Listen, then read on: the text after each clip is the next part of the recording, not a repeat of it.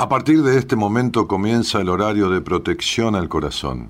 La permanencia frente a la radio depende exclusivamente del cariño que cada uno se tenga. Este programa trabaja con las emociones. Cualquier semejanza con la realidad es tu responsabilidad, ya que solo vos podrás afrontar lo que fuiste, lo que sos y lo que querés ser ante un imprevisto impacto con ciertas verdades que desconocías.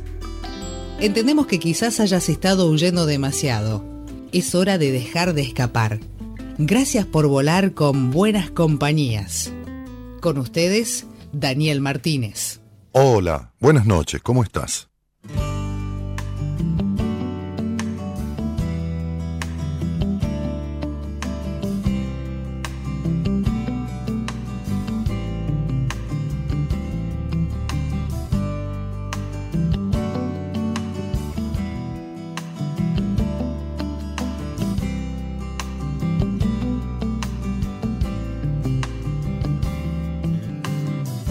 Es un buen día para empezar.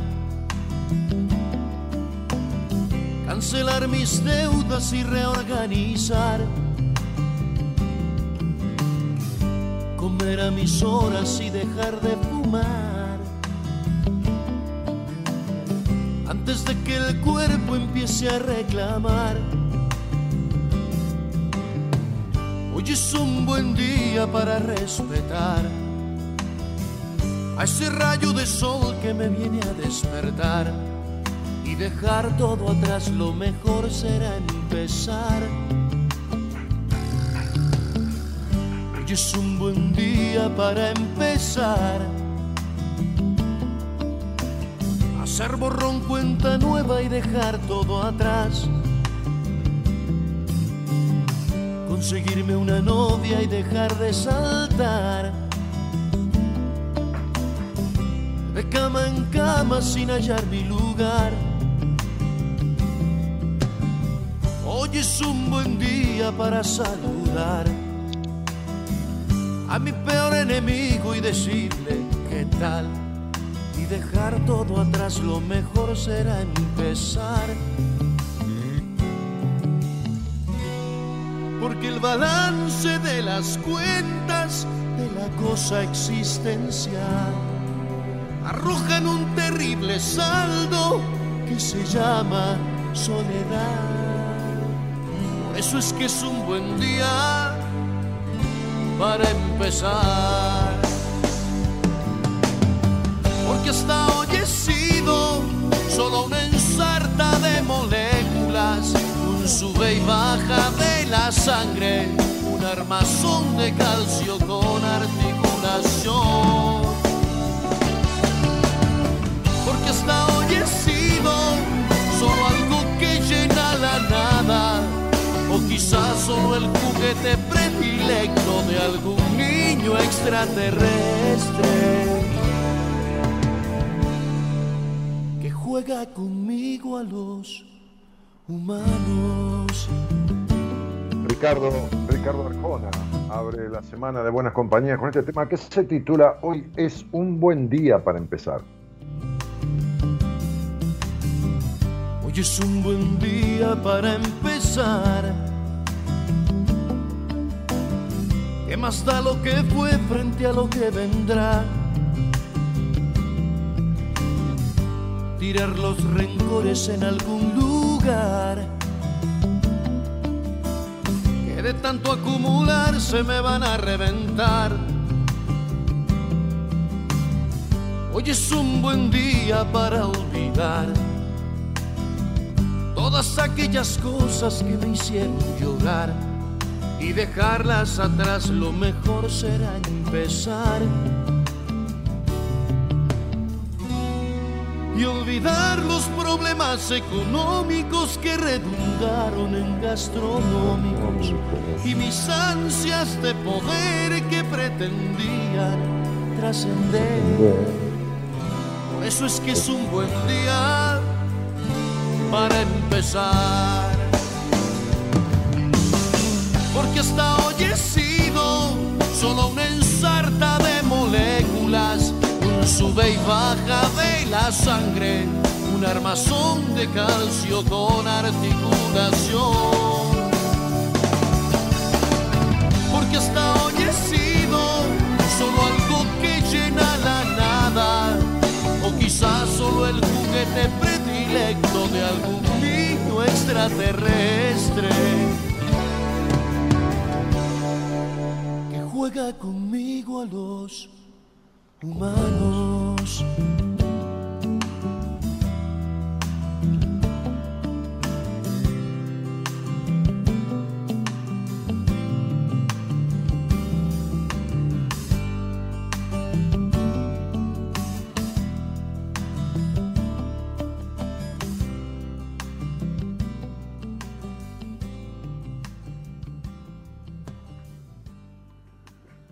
Bueno, buenas noches a todos, ¿cómo están?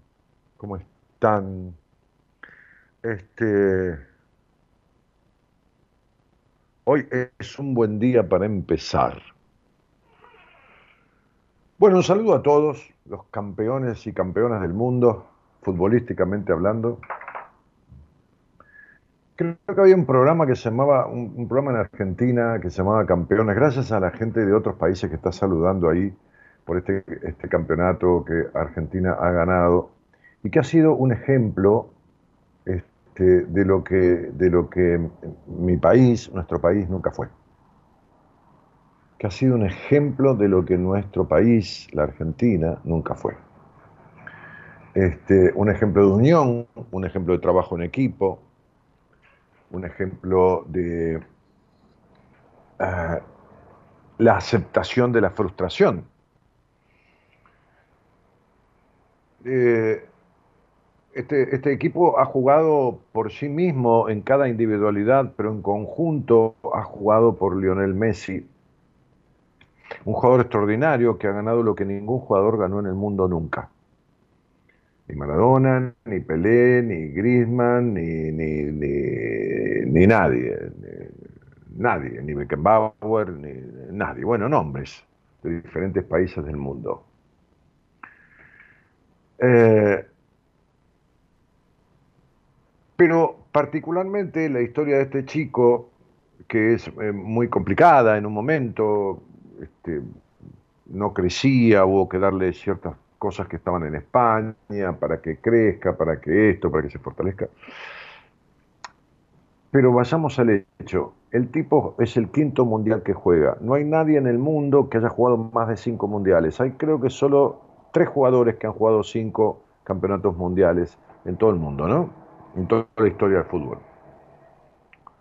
Nadie ha ganado lo que ha ganado él. Nadie ha ganado este, este, Olimpiadas, futbolísticamente hablando, este, Copa América, Balón de Oro, Copa de, Europa, este, la Liga de España, el Campeonato del Mundo, nadie. Ahora, el tipo jugó cuatro mundiales, fue recontra criticado, salía de la cancha llorando, se iba, se remordía. En un momento dijo, no jugaré más en la selección argentina y volvió. Se aguantó la frustración, se aguantó los malos resultados, lo que la gente llama comúnmente fracaso, pero que para él no fue un fracaso porque él lo siguió intentando. Fracasar es no intentar. Entonces no es que me quiera colgar del fútbol, también podemos hablar del arquero, ¿no? Emiliano Martínez, el famoso Dibu Martínez, porque le dicen Dibu porque había un dibujito animado que se llamaba Dibu, eh, este, y, es muy parecido a él. Este, así como ciertos rasgos de la cara, el gesto. Ese chico nació en, una ciudad este, al sur de Buenos Aires, que se llama Mar del Plata, una ciudad turística, con un padre que trabajaba, no me acuerdo en qué, y la madre que trabajaba limpiando, limpiando casas, trabajaba de mucama, es una familia muy humilde. Vino aquí con solo 16, 17 años, le salió una oportunidad de, ir a Inglaterra, este, lo acompañó un gran arquero argentino, este, Pepe Santoro, del Club Independiente, este, estuvo con él 10 días, lo vieron jugar en Inglaterra y les gustó, él tenía miedo de quedarse, bueno, se quedó solo ahí, todo este desarraigo, todo este chico que, hace terapia, ¿no? Y que dice hay que hacer terapia, dice, este, hicieron muchos memes, con, porque él cada, antes de cada partido habla con su terapeuta. Bueno, un conjunto de, de, individualidades que armaron un equipo, un equipo que Argentina nunca supo armar, ni en los gobiernos, nunca armó un equipo coherente, férreo, este, y, lo que menos tuvo fue continuidad. Siempre el que venía hacía lo diferente al que se había ido. Y así pasó en la selección argentina. Y este director técnico, y estoy hablando no de fútbol, estoy hablando para comparar con la vida. Y este director técnico, Lionel Scaloni, también criticado, nunca fue director técnico. Siempre fueron grandes nombres, como en su oportunidad, este, este, en el año 78 y, en el año 86, Bilardo este, y Menotti fueron los directores técnicos de selecciones argentinas que salieron campeonas del mundo. Pero después vinieron una serie de fracasos durante, de fracasos digo porque fueron intentos fallidos, no plenos, fueron cumplir con, sin noción de grupo, sin, sin, sin espíritu, con todos, este, con todos este, directores técnicos de mucho renombre, pero muy subidos al lugar donde estaban, con mucha distancia. Este tipo tan joven, un poco más grande que los futbolistas, apenas 8, 10 años, 12 años, depende de la edad de cada uno, armó un equipo con mucha humildad, lo fue llevando, probó gente nueva les enseñó a soportar la frustración. Entonces es algo que yo tengo como, como, como emblema de lo, que nunca, de lo que nunca tuve como país. Yo que no, no quise irme nunca de la Argentina y tuve muchas oportunidades. España, Estados Unidos, y desde ya podría haber ido a cualquier país limítrofe. Es más, yo, mi, mi profesión que ejerzo hoy y hace varios años, podría ejercerla de cualquier lugar del mundo, porque yo desde cualquier lugar del mundo puedo atender pacientes. Sin embargo, tengo un sentido muy fuerte con, mi país, que no tiene nada de malo aquellos que se van de su país. ¿eh? Yo, digo lo que me pasa a mí. Hoy hacíamos un, posteo este,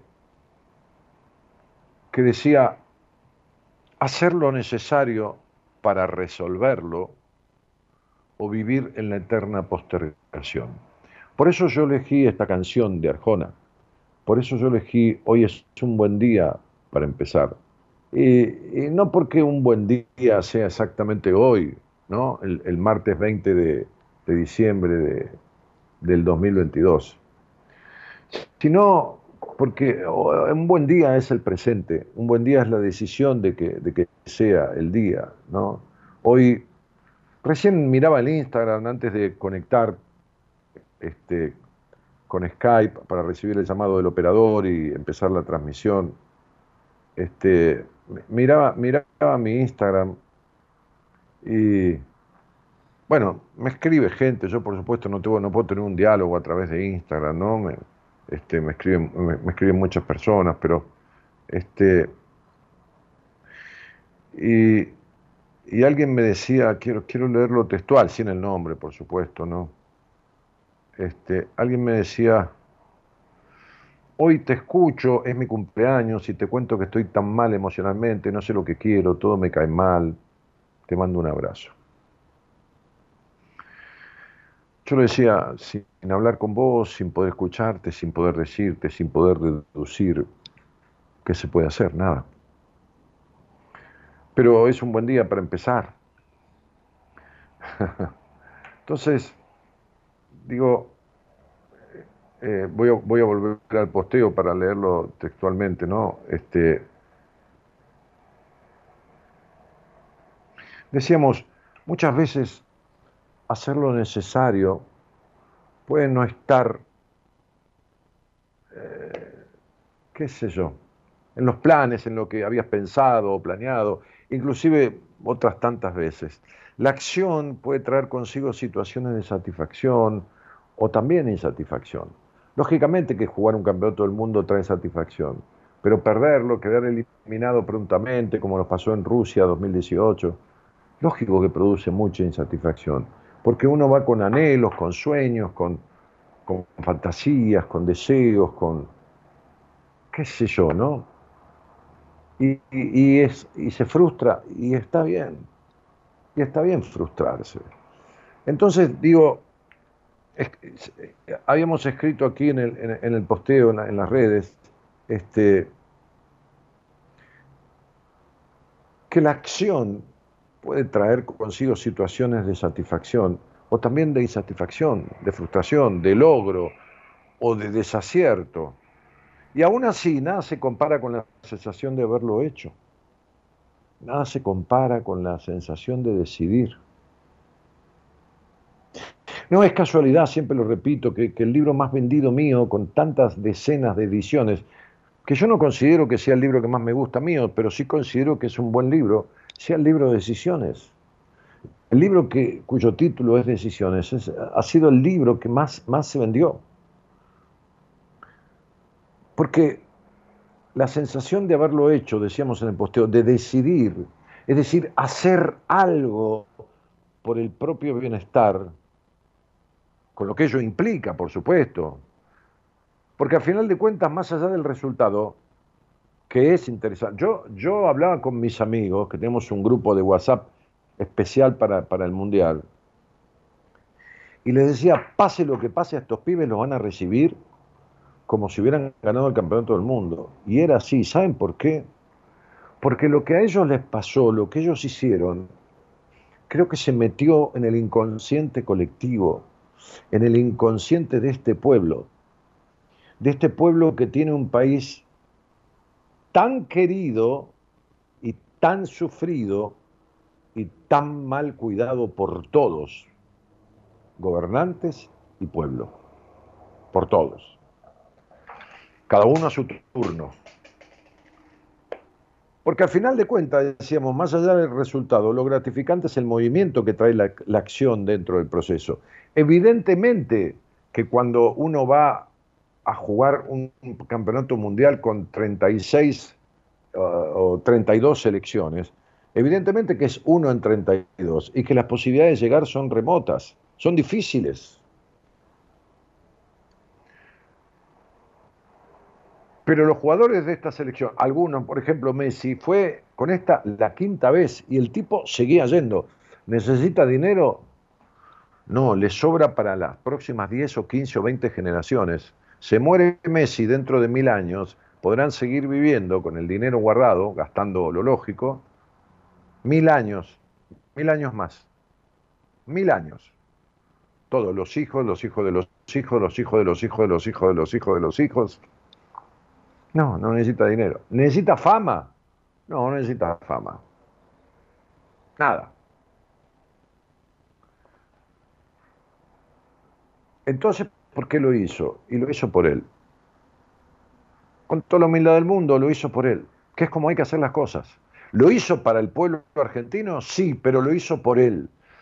¿Y saben qué pasa con la mayoría de las personas? Hacen las cosas por los demás, esperando que le vuelvan. Y le vuelven decepciones siempre.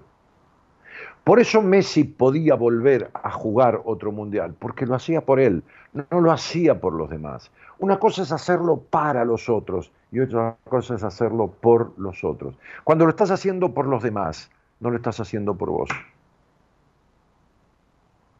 Si vos lo haces absolutamente por vos, de paso para los demás, entonces sí, entonces ahí va. Entonces cuando los demás dicen las barbaridades que decían de Messi, que era un pecho frío, que no esto, que no lo otro, que no demostraba, que acá, que esto, que lo otro, que acá, que lo otro. El tipo escuchaba apenas, pero seguía con su idea, porque él lo quería hacer por él. Si lo hubiera hecho por los demás, la decepción de las críticas, porque fue vituperado, insultado, abucheado, silbado, se hubiera ido. Porque cuando uno hace por los demás, lo hace por la recompensa y por el reconocimiento que los demás le dan. Él era el mejor del mundo, reconocido por todo el mundo. Artistas de Hollywood, deportistas, boxeadores, de, todas las disciplinas. Desde Ricky Martin a Daddy Yankee, a, a qué sé yo, a campeones del mundo de boxeo, todos rendidos a sus pies. Ahora y antes, porque eran fanáticos de Messi, los hijos de actores de Hollywood. Antes, están ahí las notas pero el tipo jugaba de vuelta porque el tipo lo hacía por él. El tipo quería un campeón todo el mundo por él. Y saben qué hacemos la mayoría de las personas, como vivimos dependientes de los otros desde chiquititos, desde chiquititos, vivimos haciendo la cosa por los demás, por recibir comida, porque mamá nos quiera, porque papá esto, porque esto, porque el tío, porque el abuelo, porque esto, siempre por los otros, siempre por... Y así nos quedamos de grandes. Y entonces vivimos la vida en función de los demás. Messi es un divino, tiene una familia, formó, está todo bárbaro. Pero saben las veces que la mujer le habrá dicho, bueno, deja, si no quieres jugar más la selección, no juegues más. Al final venís triste, al final venís frustrado. Y el tipo dormía dos o tres días, se encontraba consigo mismo y volvía. Y los hijos que lo demandan seguramente, y papá, ¿cuándo vas a venir? Que esto y que lo otro. El tipo lo hace por él. Entonces, en, este posteo, este, al final de cuentas, más allá del resultado, lo gratificante es el movimiento, que uno se mueva en favor de uno. Será más valioso hacer que quedarse con la eterna incertidumbre de lo que podría haber hecho. Por eso yo le pedí a Eloísa, la productora, que titulara esto, hacer lo necesario para resolverlo o vivir en la eterna postergación.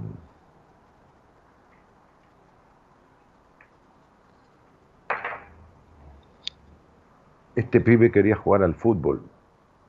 De chiquito hubo que hacer tratamientos médicos de toda índole. Tuvo que viajar a, España. Vivió, vivía en un cuarto re humilde con el padre con el hermano, el hermano se volvió, se quedó el padre, después el padre se volvió. Solito con tratamientos médicos, con todo eso. El tipo pasó las suyas. Todos ven su éxito, pero nadie ve su sacrificio. Nadie ve lo que puso en el camino y lo que transitó en el camino. Bueno, esto es lo que te toca. Nada se hace de la nada. Nada se hace como la persona que está ahí en el Instagram que me dijo, te voy a escuchar esta noche, cumplo años, no, no, no sé quién soy, no, no, no me siento mal. Eh, bueno, nada, no, no recuerdo textualmente, pero no tiene una vida.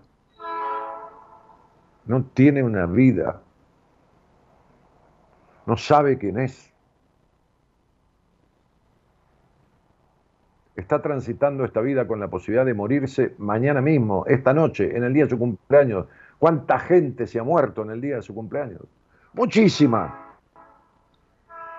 ¿Cuánta gente ha muerto en Navidad, en Año Nuevo? De paso para cagarle las fiestas a la familia, ¿no? O se ha muerto en el cumpleaños del hijo, para cagarle el cumpleaños del hijo y todos los próximos cumpleaños, mientras el hijo o la hija lo permitan, lógicamente, ¿no? Pero ¿dónde estás en tu vida? ¿Cómo te sentís con este que vos estás siendo? ¿Cómo te sentís con esta que vos estás siendo? ¿Y qué no estás haciendo para resolverlo? ¿O qué has hecho para resolverlo? Porque si no haces nada, vas a vivir para cerrar esto en la eterna postergación que produce la incertidumbre. Ni una cosa ni la otra. Y como decía un viejo maestro, la peor de las verdades es mejor que la incertidumbre. Deja de tener miedo a la verdad de quién sos. Porque el no descubrirlo es vivir en la peor de las mentiras. Buenas noches a todos y gracias por estar.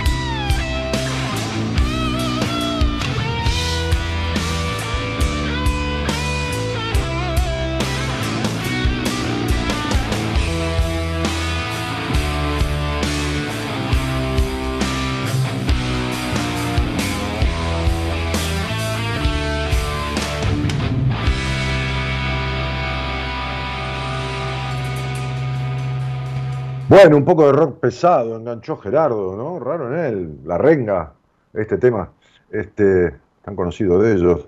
Jorge Álvarez dice, escuchándolo desde hace bastantes años, qué agradable las buenas compañías de Daniel Martínez desde Bogotá para el mundo. Este, María dice, buenas noches, buenas compañías, vamos carajo, dice con la bandera argentina.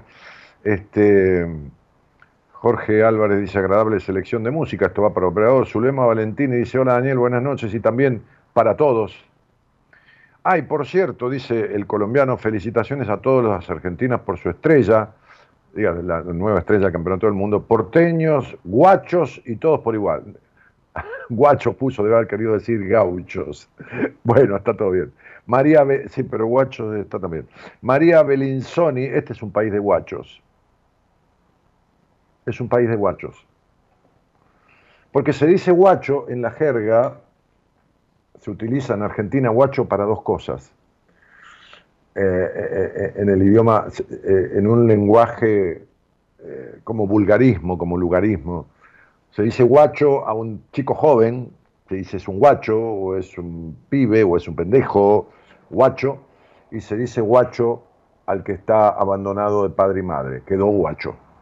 Y este es un país de población guacha, porque siempre fue abandonado por los supuestos padres y madres que lo gobernaron. Es un país de un pueblo guacho. Eh,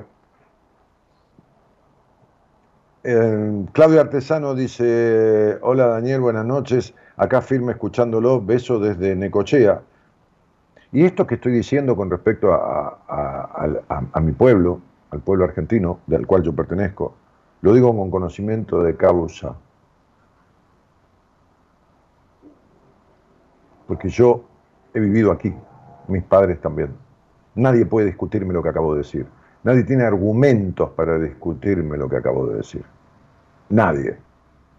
Salvo que sea un fundamentalista, neófito, radicalizado, es decir, radicalizado, hay un partido que se llama radical, no porque sea de ese partido político, sino radicalizado en el sentido de obtuso, cerrado y enraizado en sus opiniones.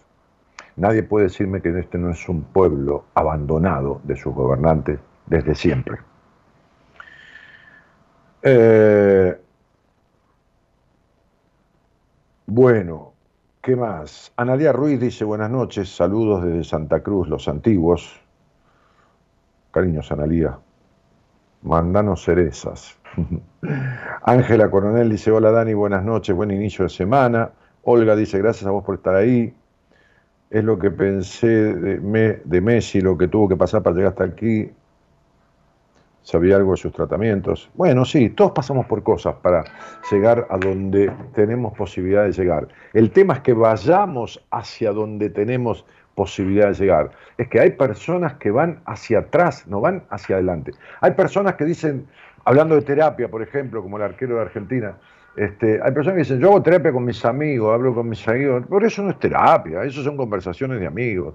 Yo hago terapia haciendo teatro, o haciendo reiki, eso no es terapia, todas esas cosas son terapéuticas, eh, pero no porque haya que hacer terapia, es decir, encontrate de la manera que quieras, salí del pozo de la forma que quieras, pero salí, salí. De esto se trata esta historia. Hola, Greta, ¿cómo te va? Hola, ¿cómo estás? Bien, ¿Y tú? Yo nerviosa. Bueno, como digo, siempre estás nerviosa porque estamos vivos. ¿Estarías muerta? Sí. No habría, no habría nervios, ¿no te parece? Yo soy sensible para que sepas porque soy llorona. Bueno, no llores. Y si tienes ganas de llorar, llorá. Ponete como tengas ganas. ¿Sabes lo que lloré yo con el partido? Este, y, porque la descarga, yo me quedé con un dolor de cabeza que me duró todo el día hasta ahora, hace un rato.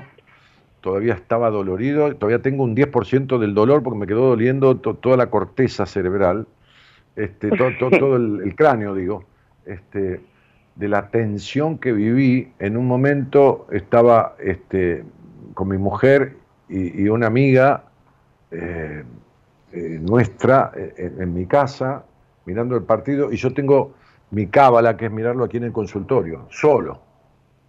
Este, y, cuando íbamos ganando 2 a 0 y nos empataron 2 a 2, dije, no tengo que estar acá, me tengo que ir al consultorio, chao, hasta luego. Y me fui. Me cambié porque estaba entre casa y me... Sí, sí, me fui, me vine al consultorio. Este, y ahí fue tan fuerte lo que, lo que viví, con, toda la, tensión y la angustia de, la, una definición sufrida como es este pueblo, sufrido, porque este pueblo es sufrido, este, no, no de hambre, eh, que ahora sí lo está haciendo en un porcentaje importante, que nunca lo fue de hambre también, pero ahora está siendo de hambre en un porcentaje importante, este, sino que es sufrido de alma, es un pueblo que, que hace un tango de todas las cosas, un pueblo melancólico, melancólico. No, no, es un pueblo alegre. Brasil es un pueblo alegre. Y no porque uno, yo he ido muchísimas veces a Brasil, no porque haya estado en la parte turística, he estado con gente del pueblo mismo. Y es un pueblo diferente. Por eso con esa alegría construye y con esa alegría es la octava potencia del mundo. Octava potencia del mundo que era Argentina en el año 1900. Séptima o octava potencia del mundo. Brasil estaba allá lejos. Bueno, ahora estamos en el puesto 67, creo. Bueno, Greta, ¿de dónde sos? De Lanús. Bueno, y te decía, cuando terminó el partido, me tomé la cara a mí mismo, eh, no en una selfie, sino en un video, para mandarla al chat de mis amigos, los ojos inyectados en lágrimas, y dije, vamos muchacho, la reputísima madre que lo recontra remil parió porque tenía que sacarme de encima toda esa energía de mierda que me producía la presión de mirar ese partido tan angustiante y tan sufrido, tan sacrificado. Es que para mí fue igual, eh, te lo juro, no sabes lo que lloré, de la emoción, lo que sufrí y lo que lloré. Pero escúchame una cosa, Greta, el muchacho que es de seguridad de mi edificio, hay 24 horas gente en recepción, de seguridad, este, uno de ellos no mira el partido. Cuando escucha un grito o algo, un ruido, le parece, o cada 15 minutos, la llama a mi mujer por el portero eléctrico y le pregunta cómo vamos. No lo puede ver. Y mi mujer se anda levantando cada 15 minutos. Gaby, ¿qué, pasó? Hicimos un gol. ¿Qué pasó? Porque por ahí escucha, ¡uh! ¿Qué, pasa? Y la llama. Mi mujer le relata la situación del partido. Fíjate si hay ¿Por qué no lo pueden ver? Porque no lo puede ver porque sufre. No, no soporta ah. verlo. La, la ansiedad y la presión que le... Si él tiene una televisión ahí, tiene una televisión debajo del mostrador, en seguridad, tiene, tiene un televisor. El señor de la cochera también, el que cuida la entrada de cochera también. Pero él no quiere verlo. Bueno, ¿de dónde me dijiste que eras, Greta? De Lanús. De Lanús US. Lanús, ah. Lanús. De noche no, hay agua y de día no hay luz. Ese es el dicho. De acá ah, siempre cargan con eso. Sí. Es, es lindo. es linda, es linda Lanús. Es, es linda, es, es, muy de barrio. Yo igual pasé por muchos lados. Conozco, uh, espera, por espera que, espera, espera que le abra mi perrito porque quiere salir a pelearse con nosotros perritos. Espera, espera. un segundo, discúlpame por esto. el perro impresionante.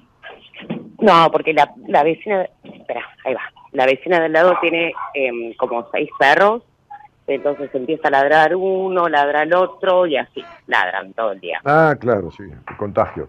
Sí, este, ¿y desde cuándo escuchas Buenas Compañías? Es, la escucho, yo creo que debe ser desde hace un año, más o menos. Eh, me la recomendó un amigo que trabaja en OCA, y eh, viaja desde, no me acuerdo ahora de dónde era, eh, y nada, yo tengo problemas con, ¿lo puedo decir? Decir lo que quieras, pues, ah, ¿con la marca? Eh, ¿Con qué cosa? ¿Con, qué quieras? No, no, no, no, con, el alcohol. Entonces... Pero ¿cómo no vas a poder decir que tienes problemas con el alcohol? Este programa es para eso, mi amor. Tienes problemas con el alcohol. Bueno, dale. Bueno, y mi amigo me dijo... No es problemas con el alcohol, es problemas con la cantidad de alcohol. Eh, soy alcohólica. ¿Ocasional o consuetudinaria? Eh, no, no, no, no, soy alcohólica, alcohólica. o sea, no me di, o sea, no me di, no me di cuenta que era alcohólica, o sea, sí sabía que era alcohólica, lo que no sabía que el alcoholismo era una enfermedad. Y las adicciones son todas una, a ver, una enfermedad. Bueno, sí, son todas este, patologías severas, conflictivas y afectantes, todas las adicciones, hasta la adicción al trabajo, la adicción a las personas, la adicción a las compras compulsivas, la adicción al alcohol es un tóxico, una sustancia tóxica como lo es la, las cocaína y todo eso, ¿no? Este, sí. lo que fuera. Sí, sí. Evidentemente sí. Es una patología conflictiva, ¿no? Sí, yo primero fui adicta a la cocaína. O sea, mm. yo tengo 47 años. Fui adicta a la cocaína desde, creo que empecé como a los 17 años, como hasta los 30. Pero igualmente eran como con idas y vueltas. O sea, no era de todos los días y nada así, hasta que llegué a tocar fondo. no, cuando empezás, empezás de, vez en cuando, hasta que después no podés largar. No, a mí lo que me pasó... Al principio se hace alternativo. ¿Para vos siempre fue alternativo? Fue alternativo porque fue así. O sea, yo estaba en pareja, o sea que también eh, es muy loco. O sea, cada novia me duraba un año y medio, ¿no? Entonces, mientras estaba en pareja, que estaba contenta y feliz ese año y medio, o sea, no consumía. Ya cuando mi relación empezaba a estar mal, consumía. Después, me ponía de novia otra vez, estaba contenta, feliz, no consumía. Cuando ya empezaba a estar mal, otra vez volvía al consumo. Por eso te digo que no, no, no, o sea, eh, tenía mis idas y vueltas con el ah. consumo, o sea, no fue, no es que fue todo ese tiempo de consumo. Claro, lo que pasa es que vos con la cocaína llenabas un vacío que existió siempre, pero que se suplementaba con la presencia de alguien, ¿no? Este, digamos que el vacío con, con, la presencia de alguien en pareja o en relación se hacía menos notorio, pero siempre lo tuviste. Sí, hice terapia por eso. Siempre recuerdo que la psicóloga me decía, ¿y por qué consumís cocaína? Y yo le digo, ah, porque me gusta. Me decía, no, no es porque te gusta. Después de tres años entendí, o sea, que consumía, o sea, que cuando consumía era porque quería eh, como borrar todos tipo de sentimiento, no me quería, no quería reírme, no quería llorar, no quería sentir nada, absolutamente nada. No, lo que pasa con la cocaína es esto, Greta. La cocaína es una, es una sustancia adictiva, por supuesto, que lo que da es un sentimiento de omnipotencia. Es decir, con cocaína puedo con todo. Puedo con esta, con esta separación, puedo con con, la tristeza, puedo con el vacío, puedo con todo. Da una sensación de omnipotencia. En el momento que consumís, al otro día volvés al mismo carajo cuando te despertás, por supuesto, ¿no? El carajo en la cabeza y los quilombos los seguís teniendo, por supuesto. Si tapa, ¿viste? Acelera, el tránsito en la sangre acelera, ¿no? Este, por eso produce muchas veces taquicardia y todo ese tipo de cosas. Este, pero lo que, lo que da es una sensación de omnipotencia. Por eso se consume mucho, este, o se consumía mucho, ahora hay drogas sintéticas y toda una cosa que es tres veces peor encima, todas son malas, pero, pero esa es fundamentalmente la base del cocainómano, esa sensación de que le da una potencia, una fuerza que, que no está teniendo. ¿Entendés? Sí. Yo igual por suerte la cocaína la dejé hace muchos años o sea, a, los 30 años la dejé. Pero ¿qué pasó? Como toda adicta, yo soy súper consciente de que soy una persona adictiva, súper consciente. Eh, ¿Qué hice? Dejé la cocaína y empecé con el alcohol.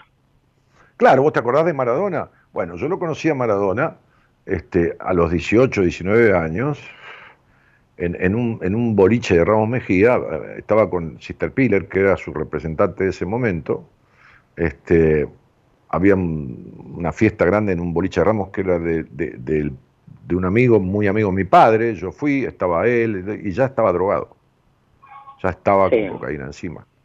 Este, en un momento, en un momento pudo, pudo alejarse de la cocaína y se metió con el alcohol. En un momento se alejó del alcohol un poco y se metió con la comida. Después se hizo todo el tema del cinturón gástrico y como no comía, porque no, tenía saciedad rápido, volvió al alcohol. Este, entonces, son, a ver, la, a ver, la personalidad adictiva es algo que se construye se construye porque la personalidad es lo que uno construye en el vínculo con los demás. La esencia es lo que uno trae a esta vida. Son las características, llamarle lo genético, llamarle como quieras. Vos no tenés un solo número en numerología que dé una tendencia adictiva natural genética. Ni uno solo. Ni uno solo. No, no ni uno. No, ni uno. Ni uno. Entonces, lo que tenés es una infancia perdida. Lo que tenés es una infancia perdida. Lo que tenés es la inexistencia de tu padre. La inexistencia, totalmente. Lo que tenés es una, una, una, carencia de escucha. Una niña que no, no fue escuchada para nada. Este, entonces, digo, la, la, la, la droga, la droga, sea la que sea, el alcohol es una droga también, porque produce adicción, este, este, viene a ser una consecuencia de la, de, la vincularidad inicial, este, que no ha sido sanada, porque en terapia, vos fuiste a terapia y, trabajaste esto de, por qué tomabas, por qué no tomabas o qué sé yo, pero no ha sido resuelto el origen por el cual tomabas, las causas por las cuales tomabas, ¿entendés? Entonces, vos podés disipar en terapia, correrte un poco de cierta este, tendencia al consumo, pero después terminás cambiándolo por otra cosa. Yo creo que sí sé por qué lo hice. Bueno, me alegro. Tengo, tengo una teoría, ¿se la puedo contar? Sí, contame lo que quieras. Ok, yo tengo un hermano mayor que, o sea, era el favorito. El otro día yo lo escuché hablando de los favoritos, de los favoritos, el favorito de mi mamá y de mi papá, escuché todos los programas. Eh, tengo un hermano mayor que es un año y nueve meses más grande que yo y que mi hermano era, de, o sea, se empezó a drogar desde muy chico, no sé. Eh, por ejemplo, él se escapaba para ir a bailar y mi mamá me retaba a mí porque yo le cerraba la ventana. Pero si él se quería ir a escapar, abría la ventana, yo la tenía que cerrar, ¿o no? Y mi mamá siempre se le me decía a mí, en lugar de retarlo a él, me decía a mí, dice, vos que sos una puta y una falopera, no sé qué. O sea, cuando yo ni me drogaba, o sea, ni siquiera había tenido relaciones ni nada, pero era como, entonces, eh, para mí yo soy todo lo que mi madre me deseó.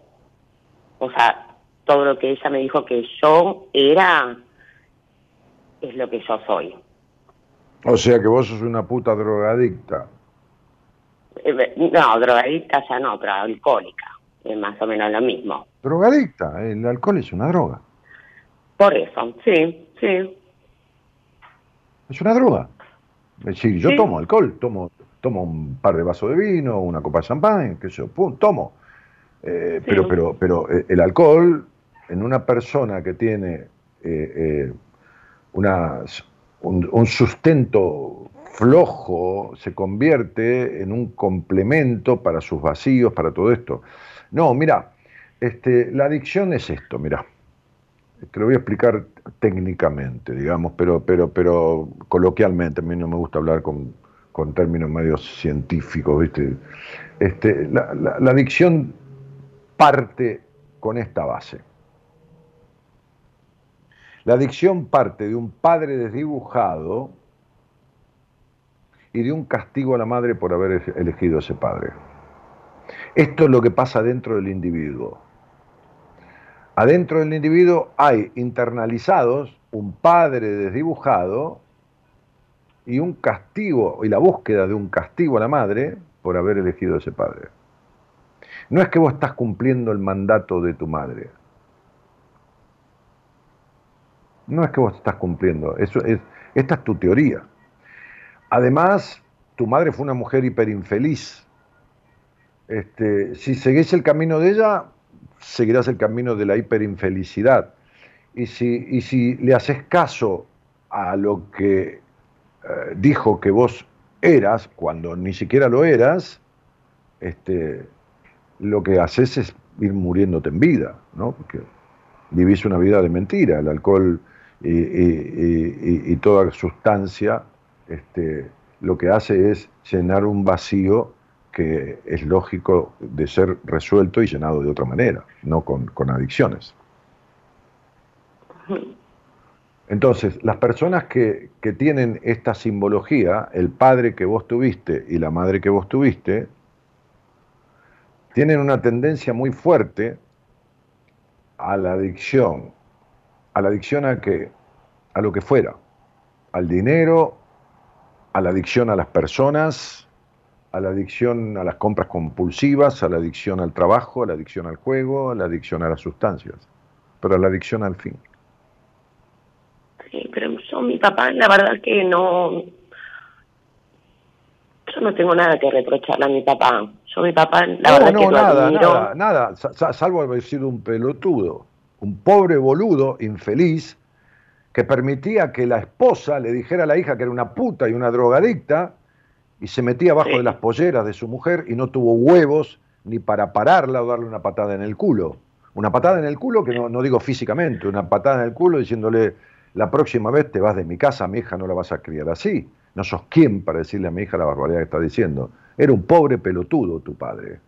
Entonces, cuando las personas como vos van a terapia y el terapeuta sabe menos, no sirve ni para ni para mirar quién viene, porque lo pones en la puerta y decís, mira quién viene, y no sirve para avisarte, porque ese es el terapeuta que vos tuviste, entonces vos llegás a este punto de la vida, habiendo sido terapia, habiendo hecho terapia, va, habiendo, habiendo ido ahí, qué sé yo, podrías haber ido al cine en vez de ir a terapia que te hubiera causado lo mismo, que jamás supo poner en su lugar cómo fueron los vínculos que constituyeron esta adicción.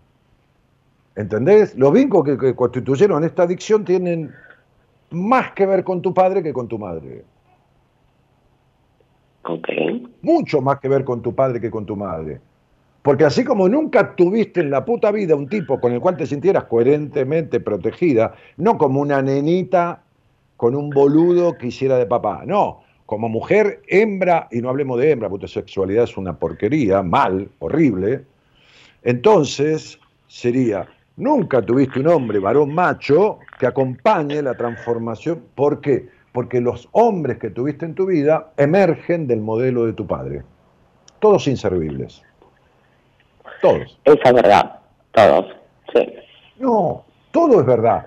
Porque lo que te estoy diciendo es lo que vos no sabés. Lo que sabés, porque vos viviste las parejas, eso ya lo sabés, porque te pasó, porque no hay un solo tipo con el cual no hayas tenido una decepción. Más grande, más chica, casado, soltero, más joven, más, más mayor, lo que fuera. Lo que no sabés es que esta adicción tuya proviene fundamentalmente de tu padre. Y vos, como fuiste una terapeuta que sabe menos que yo eh, de naves espaciales, por lo cual no entiendo un carajo, entonces vos seguís creyendo lo que vos seguís creyendo y estás como si nunca hubieras pisado un consultorio de un psicólogo o de un profesional de la psicología. Como si nunca lo hubieras pisado. Con un montón de creencias que están todas cerradas. Porque no son así. Sí, yo no sé por qué siempre me cuelgo en lo de mi mamá y que he hecho toda la culpa vos, vos, vos, me escuchás hace un año, me escuchás hace un año. Imagínate que mi mujer criara a mi hija de la manera que tu mamá te crió a vos. Imagínate mi actitud con mi mujer en donde empezara nomás a decirle esa cosa. ¿Vos crees que yo haría lo que hizo tu papá? ¿Meter la cola entre las piernas? Va, las pelotas entre las piernas y dejar que tu madre invada, castre, vitupere, tilde, acuse de todo lo que de todo lo que hizo con vos. ¿Vos te crees que yo la dejaría a mi mujer? no, seguro que no. Tu padre fue un cómplice un cómplice, silencioso, un cómplice. Sí, y hasta el día de hoy viene y me dice, ay no, porque tu mamá esto, porque tu mamá aquello, no sé qué. Entonces, entonces me estás diciendo yo no tengo nada que reprocharle a mi padre, y vos tenés casi 50 años, y resulta que estás creyendo que tu padre era el bueno y tu mamá era la mala. Y así hay gente que vive años en terapia, me han tocado de 10, 15 años de terapia, hablando todo el tiempo de lo mismo y no resolviendo absolutamente nada, porque nunca nadie le puso las cosas en su lugar y después de ponérselas en su lugar y explicárselas, empezar a tratar las afectaciones que en el aparato psíquico le dejaron esos referentes de su crianza. Por eso quería hablar con usted, doctor. No, eh, ni me diga doctor, yo me llamo Daniel y no me trate de usted, señora. Entonces, el punto es el, porque pones distancia. Entonces, el punto es, tu madre te crió tanto para que fueras la señorita que corresponde que seas y la políticamente correcta, de la manera controversial, es decir, acusándote de puta, de drogadita, de esto y lo otro. Fíjate el hogar enfermo que tenías, que pretendían resolver el tema de tu hermano cerrando las puertas y las ventanas, ¿entendés? O sea, un hogar carcelario, un hogar totalmente disfuncional, una madre enferma y un padre totalmente contagiado de esa madre, o enfermo también, digo, este, igual, un hogar gris, un hogar no propiciador ni de la libertad, ni del disfrute, ni de nada, absolutamente de nada. Entonces vos me decís, yo a mi papá no tengo nada que reprocharle y vos le debes a tu papá el 85 o el 90% de tu quilombo. Esto no es para que lo odies, es para que empieces a poner las cosas en su lugar. Porque vos tenés tiempo de, de revancha y de resolver. Tu padre no. Tu padre no. Más allá de la edad que tenga, si todavía vive diciendo, es un tipo de 70 años, vive diciendo, este, o 72, no, porque tu mamá, porque esto, porque lo otro, un boludo que se va a quejar con la hija de cosas de la madre, de la esposa.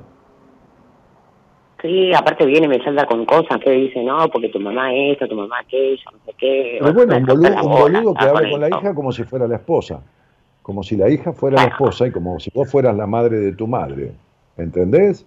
Entonces date cuenta que el hecho de estar circunstancial y temporariamente hecha mierda como estás, de toda tu vida, en los afectos, en las drogas, en todo, en todo, en el vacío existencial, en la melancolía, en todo, tiene que ver con esto. Tiene que ver en un 90% con tu papá. Lamentablemente. Porque fue el que le dio lugar a tu madre para esas actitudes. Es decir, es decir, si yo tengo una hija y, alguien y, mi mujer le pega todos los días y yo no hago nada, yo estoy convalidando los golpes que le está dando. Porque es que eso pasaba. Porque, por eso te lo estoy diciendo. Entonces, escúchame, Greta. Yo no, no, a ver, no te lo reprocho, pero ¿desde qué lugar vos me podés decir a mi padre no tengo nada que reprocharle? ¿Vos, entendés? ¿Entendés a los 47 años cómo tenés formada tu cabeza? Que no es por el alcohol, ¿eh? ¿Entendés que tenés la, idea de lo estoy entendiendo ahora. Ah, bueno, sí. No, para eso estoy. Desde ya. Hoy me decía una paciente que es psicóloga. Bueno, Dani, digo, escúchame una cosa, flaca. Digo, a ver, ¿por qué estás en este vínculo? ¿Por qué esto? ¿Por qué lo otro? ¿Por qué estás volviendo? No me había dado cuenta. Digo, bueno, para eso estoy, ¿qué querés? si no, me lo tenemos que poner al revés, yo me tengo que poner de ese lado y vos te tenés que poner de este. Bueno, para eso estoy, para traer respuestas de las que pueda, por supuesto, no tengo todas las respuestas del mundo, pero algunas las tengo clarísimas, muchas, la gran mayoría, en cuanto a esto. después, la mayoría de las cosas del mundo ni las conozco ni las sé. Entonces es esto, Vos vivís 47 años, por eso no resolves nada. Creyendo que tu papá es el bueno, y encima siendo el, el paño de lágrimas de tu papá, como si fueras vos la madre de tu papá, y él tu hijo, y él acudiendo a vos a quejarse de tu mamá. Eso se llama incesto emocional. Yo hice un programa sobre lo que es el incesto emocional. Es decir, el padre tiene un vínculo con la hija distorsivo de la coherencia del vínculo padre-hija. Pone a la hija en el lugar de esposa o de mujer de él, teniendo una conversación que no es para la hija, ni a esta edad, ni nunca. Eso se llama incesto emocional. ¿Entendés? Sí. Eso es. Lo cual es muy molesto. No, pero no es molesto porque vos, no, para vos ahora, para vos era satisfactorio hasta este momento, Greta, porque lo vivías como el papá que comparte con vos, como no compartió tu mamá, y entonces charla y se toma un mate y se queja, y vos decís, bueno, viejo, ¿qué vas a hacer? Esto y lo otro. No sé, ¿entendés? Para vos era una cosa satisfactoria. Y ahora, ¿puedo hacer otra consulta? Pero claro. Ok, con el tema del alcoholismo, ¿no? Mm. Eh, mm. A ver, estoy pasando un mal momento. Eh, mm. Estoy yendo a Alcohólicos Anónimos. Estoy yendo a... Sí, estoy yendo a un grupo. Primero empecé con un psicólogo eh, que es adicto, no, que adicto no, que es especialista en alcoholismo, ¿sí? Entonces, él me mandó Alcohólicos Anónimos y estoy yendo. Bueno, ¿cuántas veces estuviste con el psicólogo? Con el psicólogo estuve, a ver, mm, más o menos tres meses. Bueno, está bien, no, te explicó esto que te expliqué yo. No, no, no, no, no, no, no, no, no, no sabe una mierda. Es, especialista es especialista en, hablar boludeces, es especialista en hablar boludeces. Puedes mandarle esta grabación a la casa del psicólogo y decir, este señor en la radio dijo esto de usted. ¿Entendés? Después le damos el número de documento, me haga la denuncia que es especialista en hablar pelotudeces, especialista en adicción al alcohol. Anda caga entre los yuyos, boludo. Sé es especialista en adicciones. Yo tengo una terapeuta en el equipo que es especialista en adicciones. No hay especialista en adicción al alcohol. Las adicciones son todas las mismas. Al trabajo, al alcohol, a la, cocaína, a la, a la, maquinita tragamoneda, son todas las mismas. ¿Entendés? Que no es, un, boludo que no sabe nada. ¿Cómo, cómo después de tres meses de terapia te tengo que explicar yo el, de dónde viene tu quilombo? Y, él se dice especialista. Sí, encima no me quiere Especialista en hablar boludeces está lleno en, el mundo. desde el presidente de la nación hasta, hasta profesionales de toda índole hablan boludeces. ¿Entendés? Mira las boludeces que hablaron los especialistas en, en, biología y en, inmunología en vacunas. Las boludeces que hablaron. Las boludeces que hablaron el doctor Kahn y toda esta manga de boludos que rodeaba al presidente de la nación, que terminó diciendo, está bueno tomar un té calentito porque el té mata al bicho. Mamita querida, ¿entendés? Entonces sería, imagínate las boludeces que dicen estos tipos que están diplomados, doctorados en biología, en esto, en lo otro, que han hecho en la pandemia, las cosas que hubo que escuchar. Es que encima voy y me dice, ¿consumiste? Le digo, sí, consumí alcohol. O sea, no, no, no cuando estaba con él, ¿no? Pero me dice, ¿consumiste en la semana? Le digo, sí, consumí. Y me dice, ah, bueno, hasta que no me vengas con los 90 papelitos de alcohólicos anónimos no te atiendo más. Y yo digo, ok, estoy yendo a ver porque tengo un problema de adicción, o sea, y el tipo no me quiere atender. A veces, a veces, a veces hay puntos que hay que poner, ¿eh? Hay puntos que hay que, hay puntos que yo pongo, ¿eh? Digo, bueno, bueno, bueno, bueno. Una cosa es un adicto que está con una tremenda dependencia, como estás vos, de, de, de, 20 años de tomar alcohol, o 15, qué sé yo. Este, pero a veces yo, hay pacientes que no, no, no, para un poquitito, ¿no? Este, así no, con esto no, viste, yo te acompaño este, este, a resolver, no a estafarte, ¿no? no a fracasar. Pero el problema es el siguiente, que en tres meses no te ha explicado cuál es la base, la base concreta de la adicción.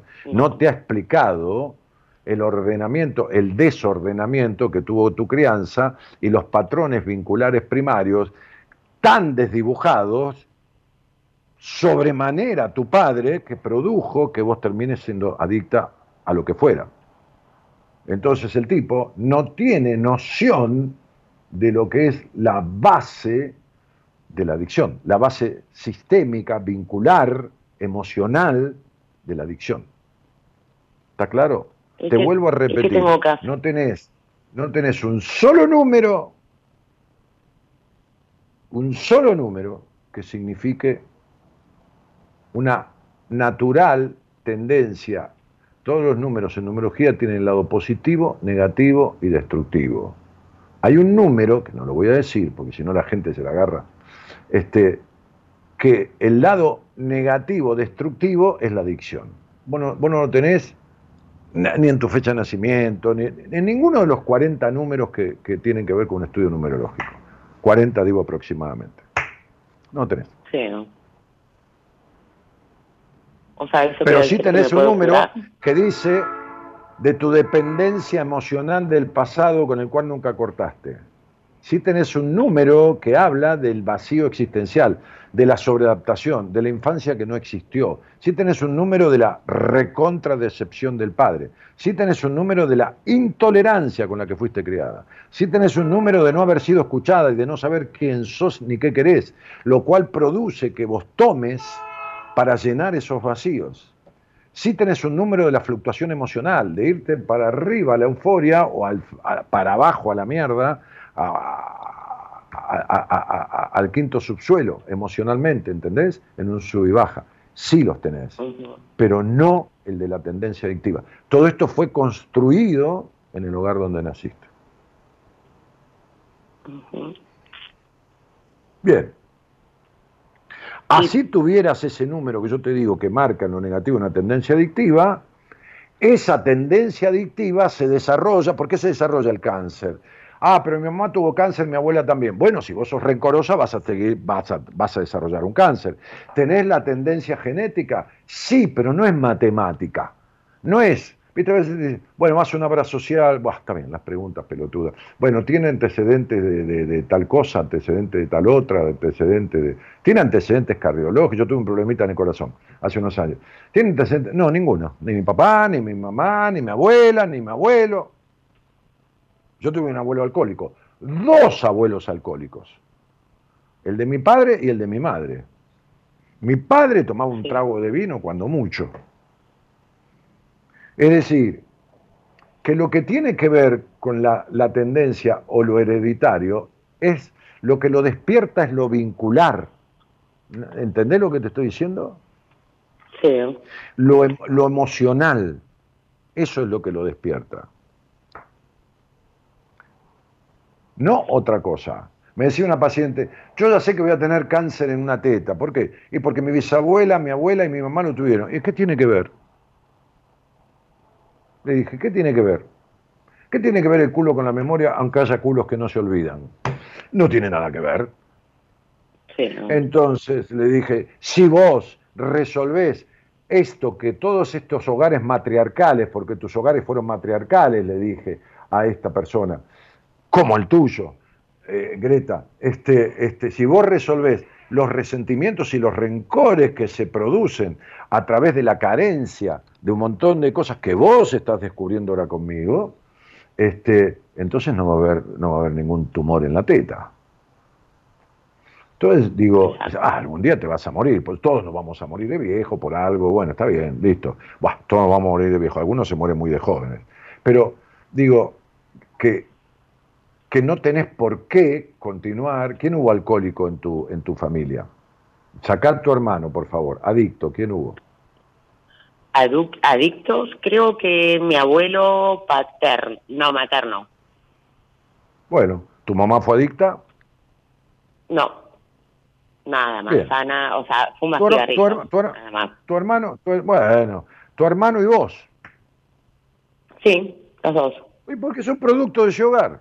Con un padre totalmente ausente de función paterna y una madre enferma de, infelicidad, castradora, prejuiciosa, maltratante, intolerante.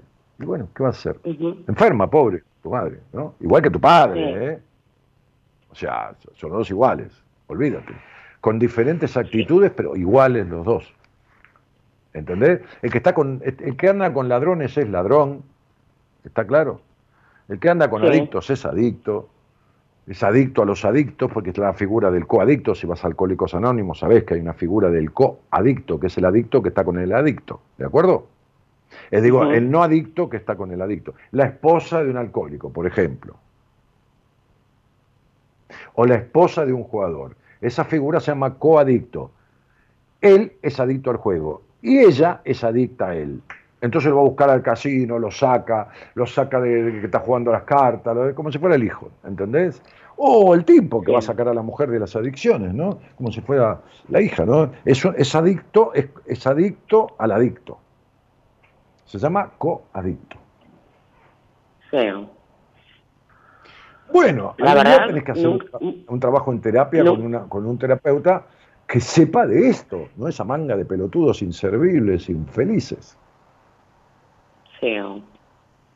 Sí, la verdad nunca, nunca jamás hubiera o sea, pensado esto así, de esta manera, nunca, jamás. Ah, ah pero mi, vida no, no, hay otra razón ni otra causa.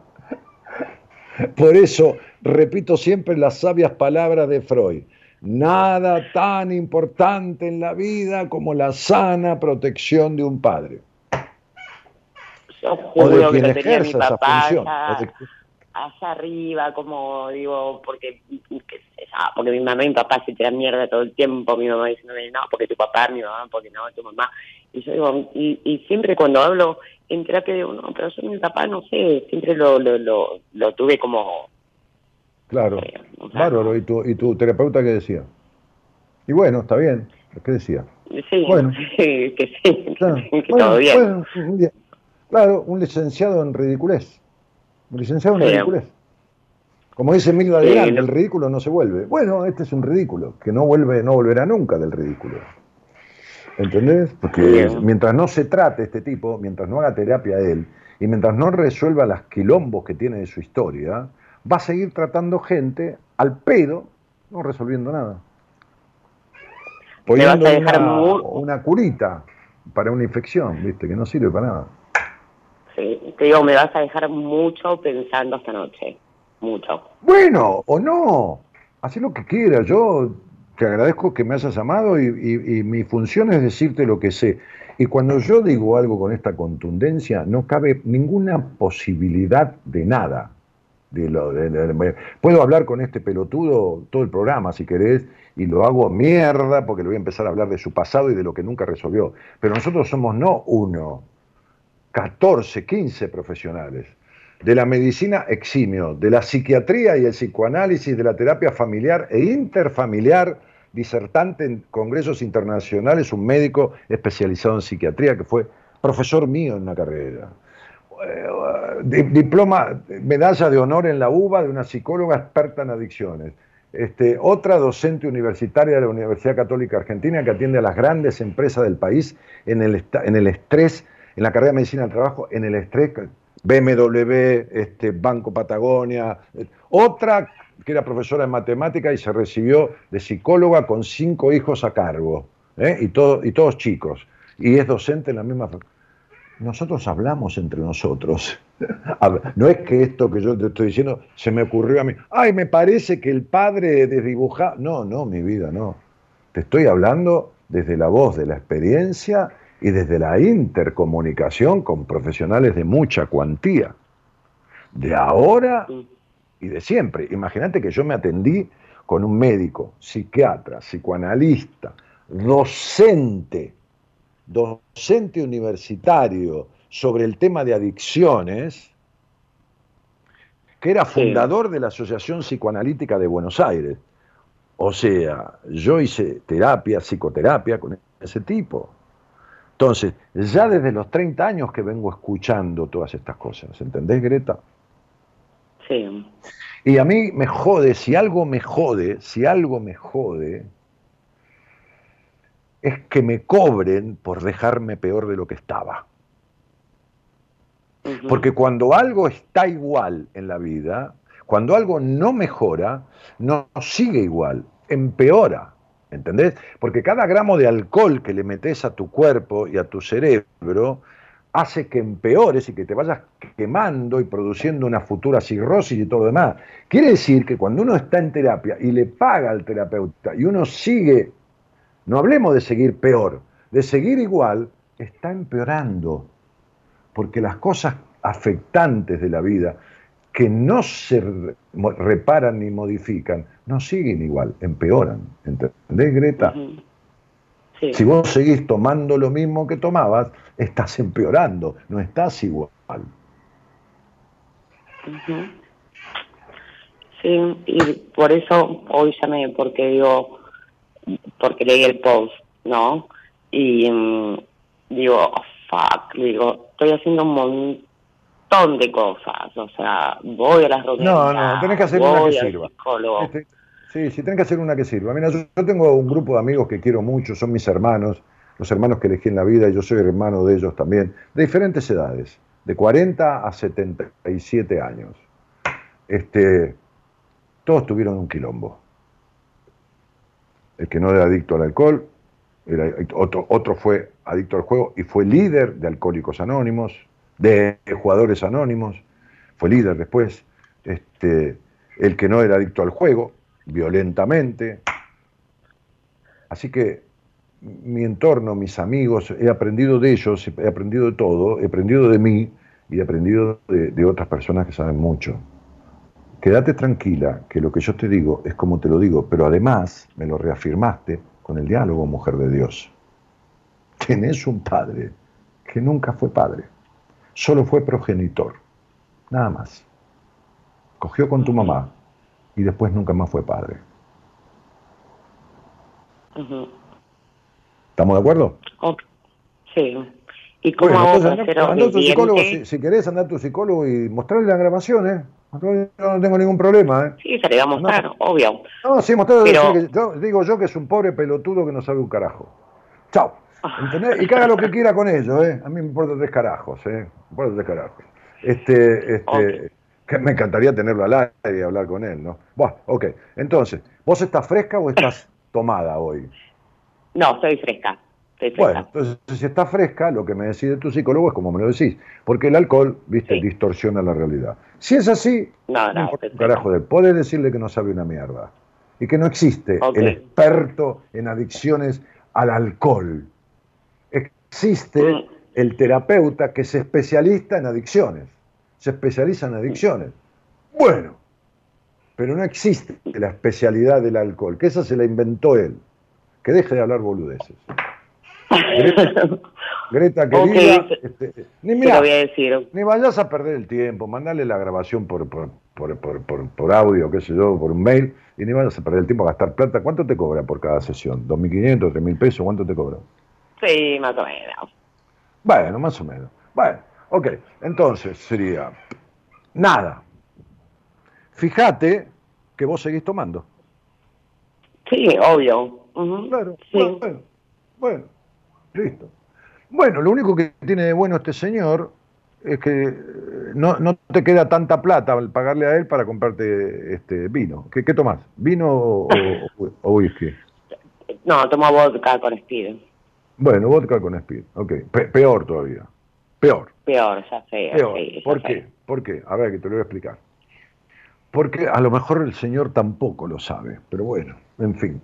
El azúcar y las burbujas aceleran el tránsito de alcohol en la sangre. Es decir, que en vez de, de tener el tránsito normal, por eso es que el champagne, que tiene la misma graduación que el vino, porque es un vino, nada más que espumante, blanco, y por eso que las bebidas dulces, como el Gancia, como el Cinzano, como por ejemplo el Fernet con Coca-Cola y todo demás, te ponen en pedo más rápido, porque el alcohol y las burbujas aceleran el tránsito del alcohol, llega al cerebro como menos diluido el alcohol. ¿Entendés lo que te quiero decir? Sí. ¿Tampoco te lo explicó el señor cuando dijiste que tomás No, eso, lo, eso lo explicó un psicólogo en una de las reuniones abiertas de Alcohólicos Anónimos. Bueno, pero porque vos me estás hablando de Alcohólicos Anónimos, eso es una institución. Yo he tenido pacientes, sí, sí, sí, yo te atiendo, pero aparte vas a un grupo. No, pero anda a un grupo. Anda a un grupo anda con contención con tu padrino, con, tu padrino, que decir, alguien te, viste que alguien después se convierte en una compañía o, alguien recuperado, bueno, a quien vos llamás cuando estás angustiado, con ganas de tomar o lo que fuera. Bueno, ahí tenés en Alcohólicos Anónimos un tipo que sabe 70 veces más que este que es especialista en, en, adicción al alcohol. El alcohol, sí. Por favor. Sí, al alcohol de, de, quemar, debe ser especialista, ¿entendés? Eh, Greta, te mando un cariño. Me enerva, me enerva que la gente haga para la mierda, sobre todo lo que le daña al otro, porque vos estás esperando algo que de la mano de un tipo de ese no, no va a llegar nunca.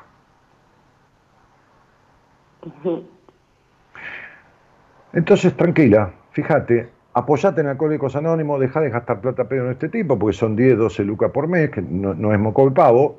Este, apoyate en Alcohólicos Anónimos y si necesitas me pedís en, Instagram el teléfono, me haces acordar de quién sos, este, y yo te doy el teléfono de una terapeuta de equipo, vamos a ponerte una mujer, en principio, ¿eh? este, este, que, que tiene una especialización hecha en adicciones, no en alcohol, en, en adicciones. Okay un beso. Bueno, un beso. Muchísimas gracias. Chao, mi vida. Un besito grande. Chao, que estés bien.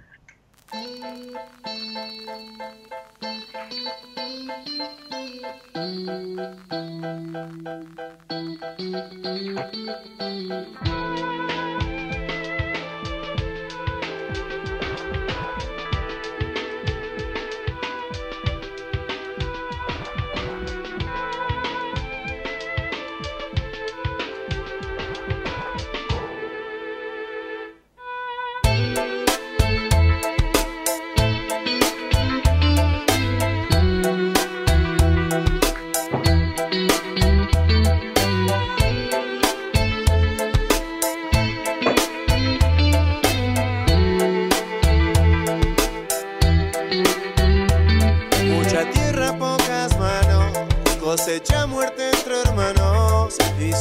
somos felices, este invento ha fracasado. Fugitivos pero esclavos, víctimas y victimarios, en guerra con uno mismo, siempre al borde del abismo. Querer lo que no se tiene, esperar lo que no viene, el gusto de ese vacío, un sabor que es tuyo y mío. Las miserias nos igualan y los egos nos separan, sin sentido compartido, confuso y entretenido. Yeah, yeah, la actitud de estos tiempos, el óxido de los siglos, el peso de un juego que cae por su propio vicio. Así que enfréntala, así que muévela. Es una forma de cuidar nuestra de ya, ya. Rastafari, ay, ay, ay, Y ahora que veo esta espada, eh, que mata sin decirte nada.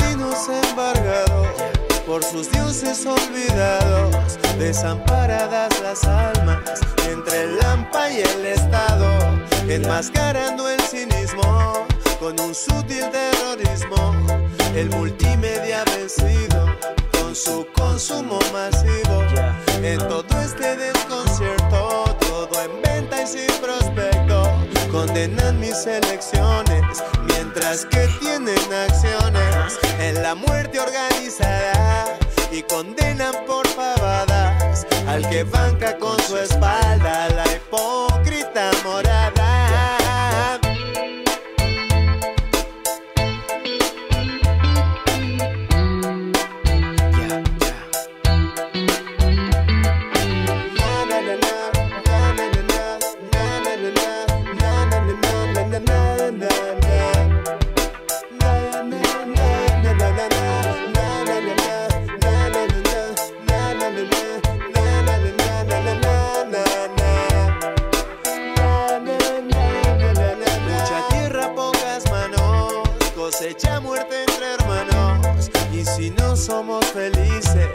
Este invento ha fracasado.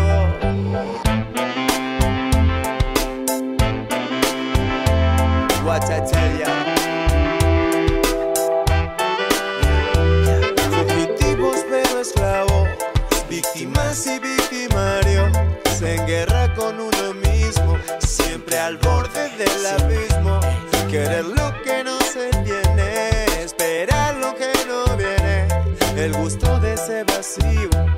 sabor que es tuyo y mío. Las miserias nos igualan y los egos nos separan, sin sentido compartido, confuso y entretenido.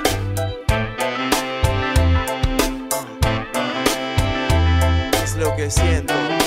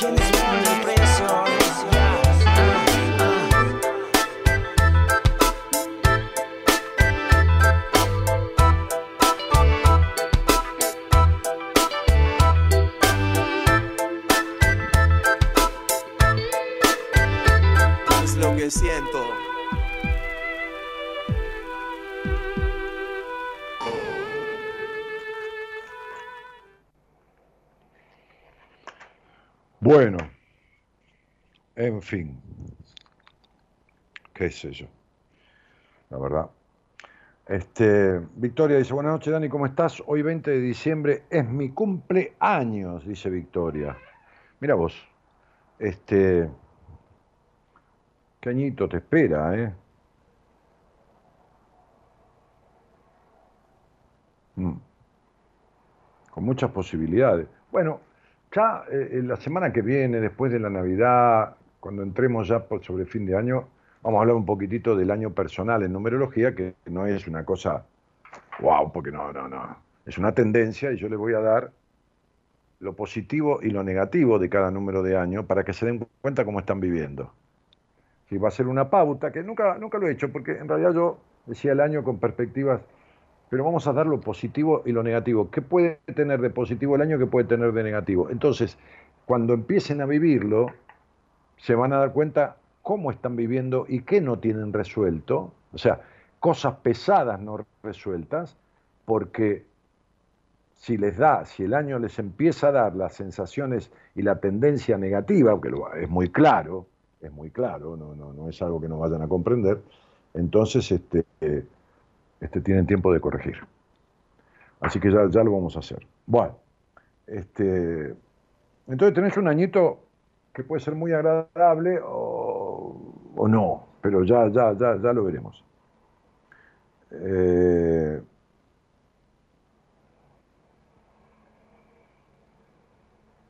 Sandra Luz Espinosa Vargas dice gracias maestro. Eh, quiero agradecerte, dice Victoria, por haber aparecido en mi vida. Sos un lindo regalo del cielo. Saludos. Yo aparecí, vos me buscaste, ¿cómo fue? Contámelo. Pero salí al aire. Que, no te dé miedo. Este, Martín dice, está lleno de ingenieros en canaletas. Qué lindo. Eh, justo te veo, Dani. Hace un ratito prendí un saumerio de rosa, está riquísimo. Ah, sí. Este es un charuto, no un saumerio. Es una cosa que, lo agarré de una bolsa que tengo de, cajas, de cajitas con saumerios. Y es gruesísimo. ¿no? si lo pueden ver. Miren lo que es esto. Hasta trae un, un, pie de apoyo, que no lo había visto yo, estaba cerrada la caja. ¿Vieron que la abrí recién? que tiene? Porque, porque claro, el portasaumerio normal no sirve para esto. Tenés que ponerle el charuto este ahí, encastrado. Y entonces vienen en una caja, aromanza, ramá, tiene un nombre hindú, saumerios en ramá, ¿no? ¿Ven?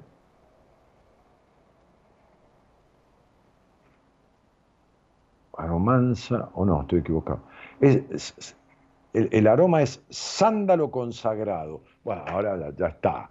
Ahora hablando que Victoria que dice este, que soy un regalo del cielo y yo que pongo sándalo consagrado, por poco este, me hago sacerdote o, o qué sé yo, o me canonizan ahora este, el, el, ¿cómo se llama? El Papa, este,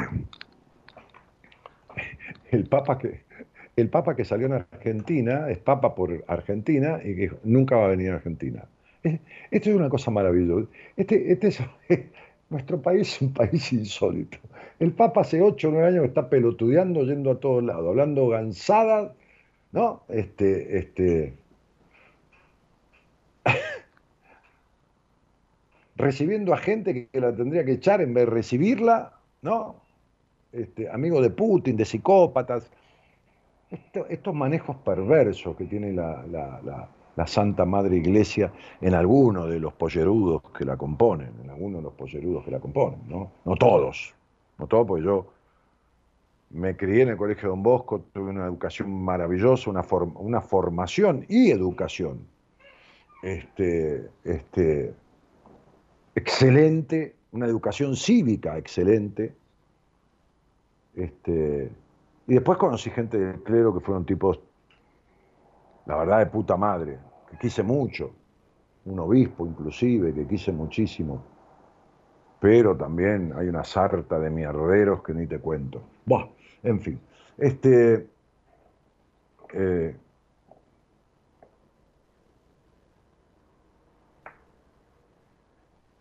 por eso es que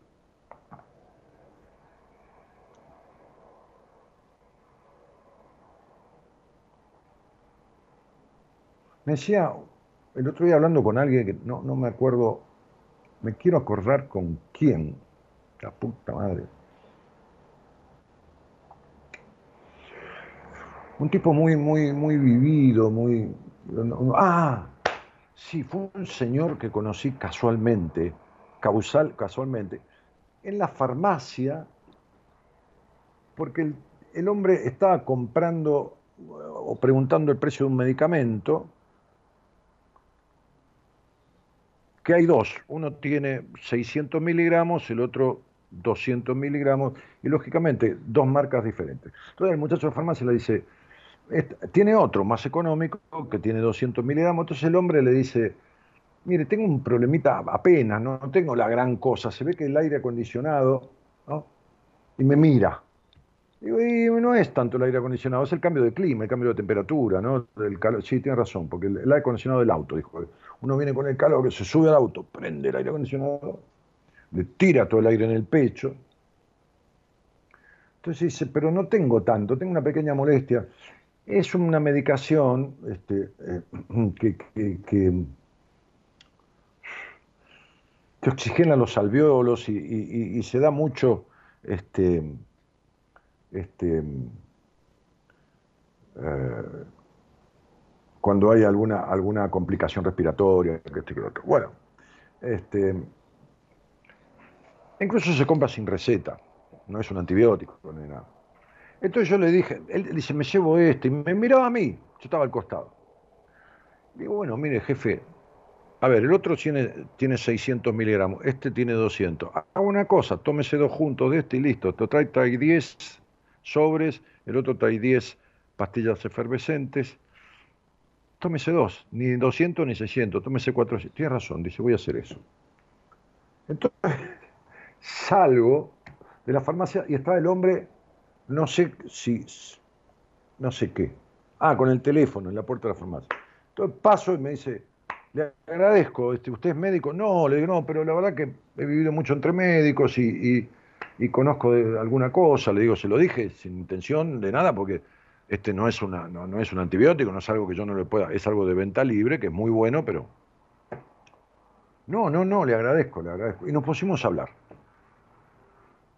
Y estaba leyendo un libro de Vargas Llosa, que yo no leí, como no leí tantísimos libros, este, yo leí otro libro, una novela de Vargas Llosa, este, pero esa no la leí.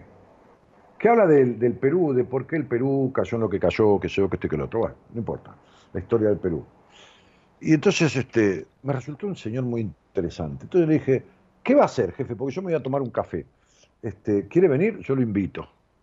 Y me dice, ¿a dónde va? Acá a la vuelta, a la esquina, al E-Market que es un lugar muy, muy lindo, que está ahí a una cuadra de mi casa. Este, ahora que atienden muy bien los chicos, todo. Bueno, este, se llama E-Fresh Market. Eh, dice, yo voy ahí también, yo soy de ir ahí también, porque yo vivo acá a la vuelta. Bueno, bueno, estuvimos hablando dos horas y pico de política, de historia de la política, de historia de, cierta cosa continental y, mucho más de Argentina y le conté algunas anécdotas que yo tenía por, por mi padre, de los entretelones de ciertas cosas que mi padre supo, porque fue, estuvo presente en cuestiones de, nuestro país. Así que estaba muy entusiasmado que soy, bueno, se tenía que ir, me dijo que me iba a invitar, este, me dijo, lo voy a llamar y le invito a un café.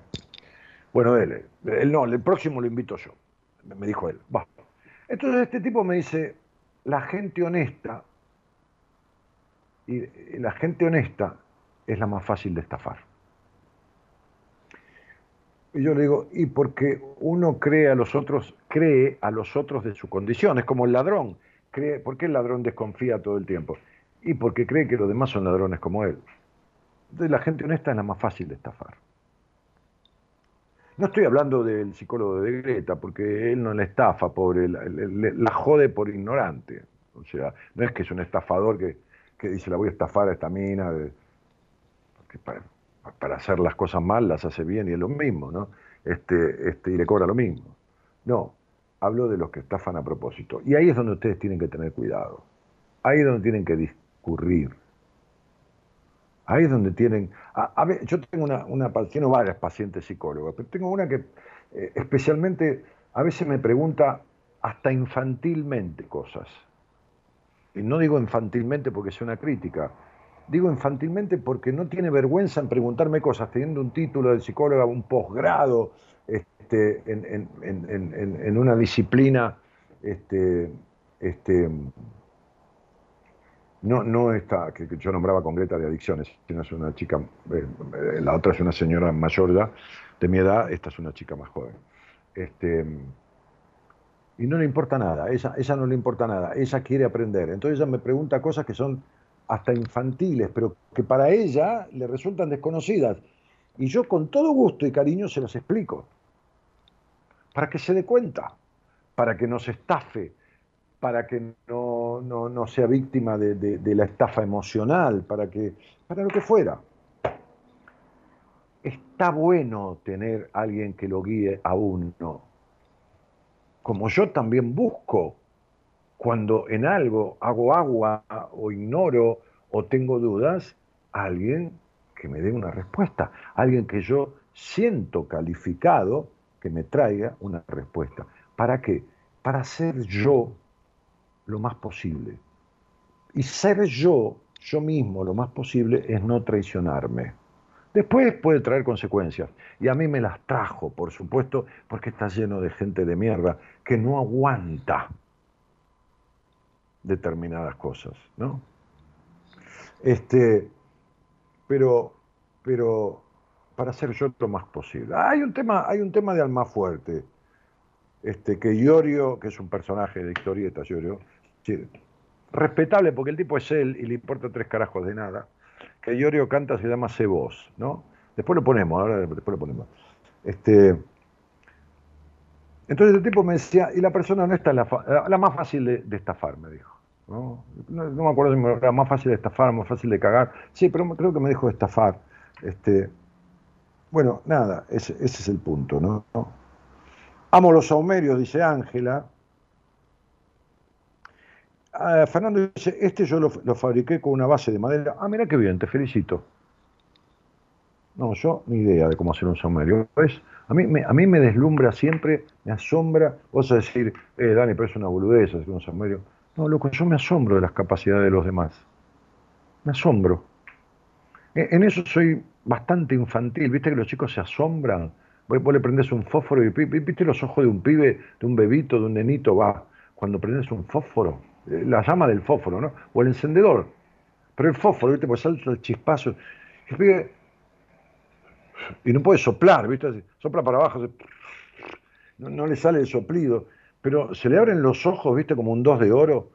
Bueno, a mí me asombra, ¿viste? Un tipo que haga saumerios, que haga artesanía, el plomero que te arregla todo. Viene y dice, no, no es nada. el tipo, el mecánico, me asombran las capacidades que yo no tengo, me asombran en los demás. Bueno, ¿no? Este, qué sé yo, en fin. Bueno, nada. ¿Alguien, ¿Alguien quiere hablar conmigo? No, se asustan, ¿no? Yo, yo hablo con alguien así con, como con Greta y se asustan. Bueno, no soy siempre igual. A veces soy un poco peor. Este, anímense a salir al aire. Porque hoy hablamos, que vamos a seguir con este tema, hoy hablamos de, de esto que no resolvés. ¿Qué es lo que no podés resolver? Vas que no, no, no, no te pones en marcha, ni, ni, ni, ni haces lo que hay que hacer. Dice, no, yo hice muchos intentos, ¿eh? este, me fui al mar y tiré pétalos de rosa y le recé a la, a la Virgen de los Mares para que se me arregle. No, no, la verdad que no. No, la verdad, no. No. Este, ¿Qué es lo que tendrías que ponerte en marcha para resolver? Para no vivir, como decía el posteo, ¿no? Para no vivir, decía el post de hoy, este, para no vivir en la eterna postergación que es lo que uno hace con uno mismo, ¿no? La eterna postergación. Fíjate vos la cantidad de personas que están escuchando este programa, no solo a través de, mi, de mi canal de YouTube, Daniel Martínez Buenas Compañías, sino a través de todos los, los este, formas, portales, lugares, de, dispositivos, qué sé yo, la radio, el AM, el, el, eh, qué sé yo, hay otra cosa que se llama Periscope, hay otra cosa que se llama no sé qué de radios, hay otra cosa que, es la, el, YouTube de, de, Ecomedios, de la radio, hay infinidad, ¿no? Y, y, cuántas personas que están escuchando tienen este tema, ¿no? Están como esta persona que hoy este, decía en Instagram, cumplo años, este, en Instagram, no esa chica Victoria, otra persona hoy cumplo años y no sé, voy vueltas y estoy muy mal y me siento mal y no sé quién soy o qué hago, qué sé yo. Y siguen así. Viven en una eh, eterna queja, en un, en un eterno padecer. Pero todos tenemos contrariedad y todos tenemos problemas y líos que se vienen en la vida y que uno a veces no se los busca y le vienen igual, que eso es lo que se llama destino, ¿no? Este, Sí, bueno, pero buscamos resolverlo, ¿no? Buscamos encontrarle la salida. Hay personas que viven mal y se quedan en estando mal. Es esto de que yo digo siempre, ¿no? La tristeza es inevitable, pero el sufrimiento es una elección. Y hay gente que elige sufrir, elige sufrir.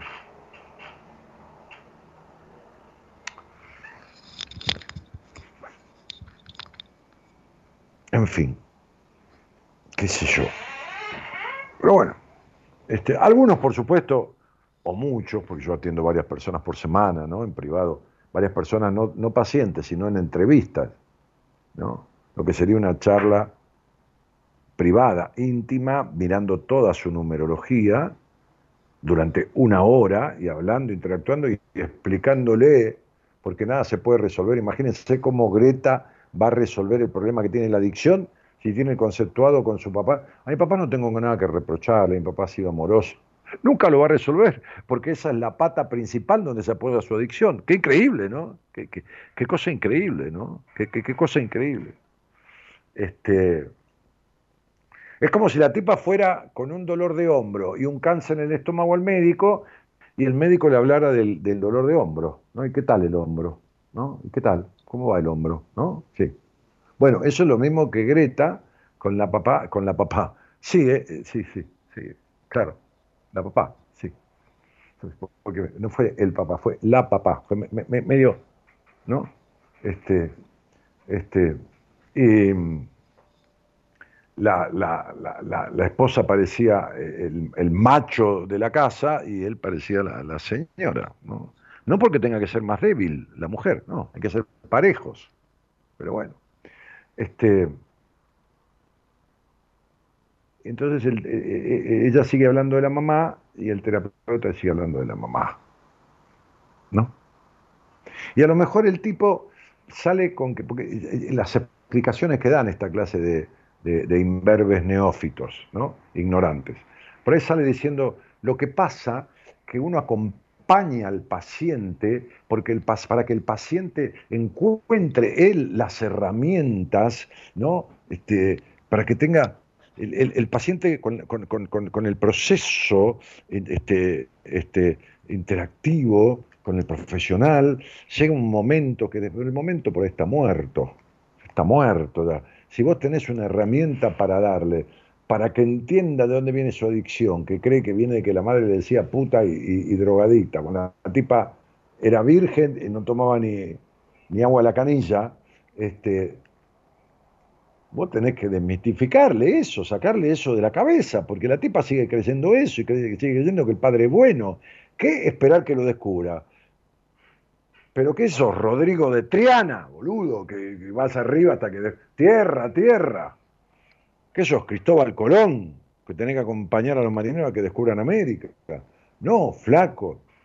Tenés que ayudar a que esta mujer pare la angustia de sentirse ahogada en alcohol, sumergida en una adicción, que ella misma aborrece verse así, desdibujada y hecha mierda.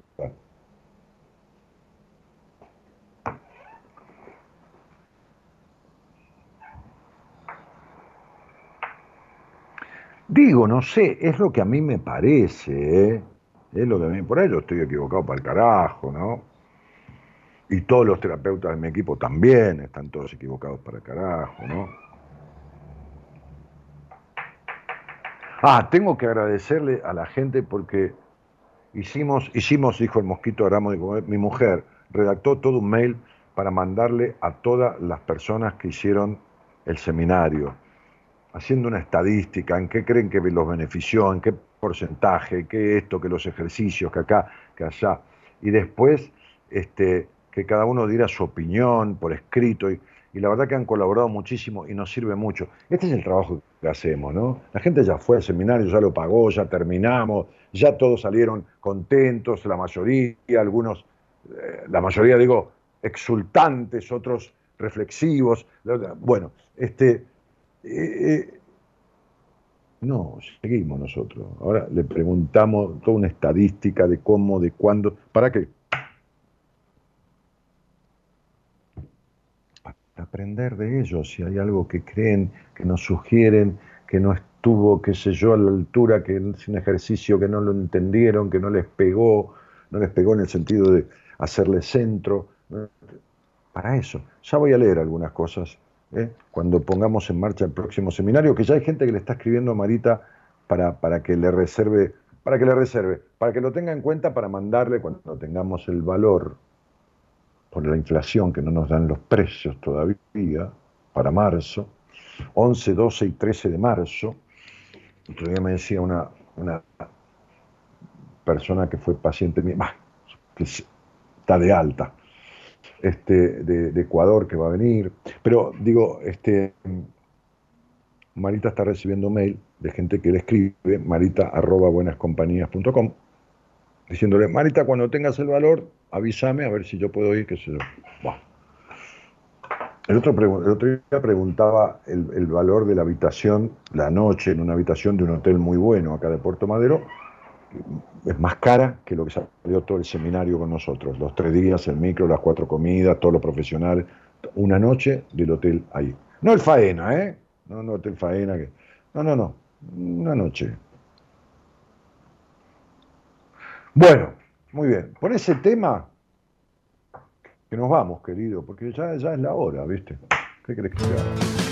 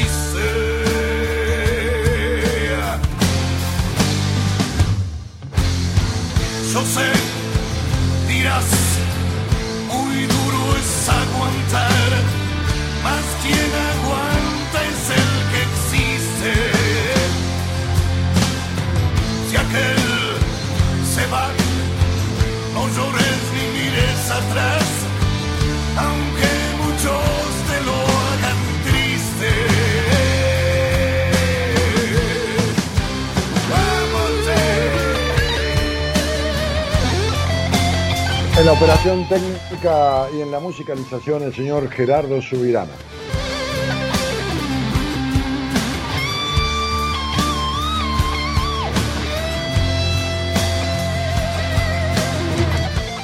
En la producción, la señorita Eloísa Ponte.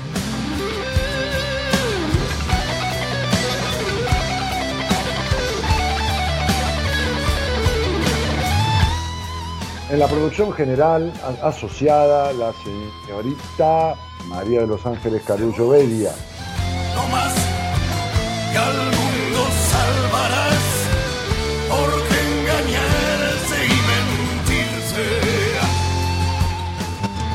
Médicos, psiquiatras, psicopedagogos, licenciados en psicología, mm, forman parte del equipo. Mañana el licenciado, uno de ellos, licenciado Enrique Audine, licenciado en psicología de la Universidad de Buenos Aires, profesor universitario y de enseñanza media, conducirá el programa de mañana, martes a la noche, madrugada de miércoles. El programa que se llama Buenas Compañías hace más de 29 años y que tengo el gran gusto de, conducir. Mi nombre, Daniel Jorge Martínez. Buenas noches a todos y muchas gracias por estar. Chao.